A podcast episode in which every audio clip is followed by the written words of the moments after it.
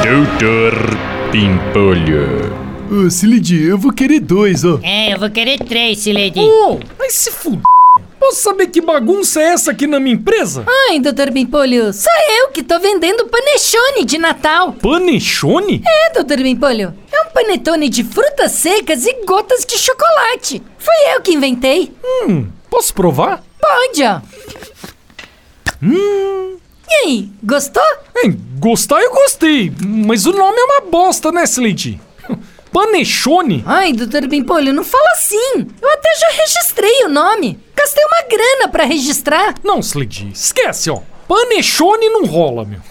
Chama de panetone misto, sei lá. Mas doutor Bimpolho... Você que escolhe, Slade. Ou muda o nome pra panetone misto, ou pode parar de vender aqui na minha empresa, meu. Eu que não vou querer ser conhecido como o cara que deixa vender panechone no escritório. Se fud...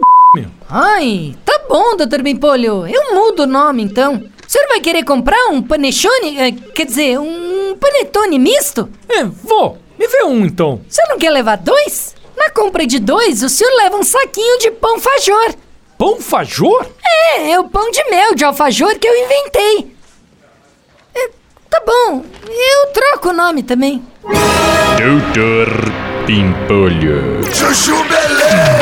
Quer ouvir mais uma historinha? Então acesse youtube.com barra chuchu beleza.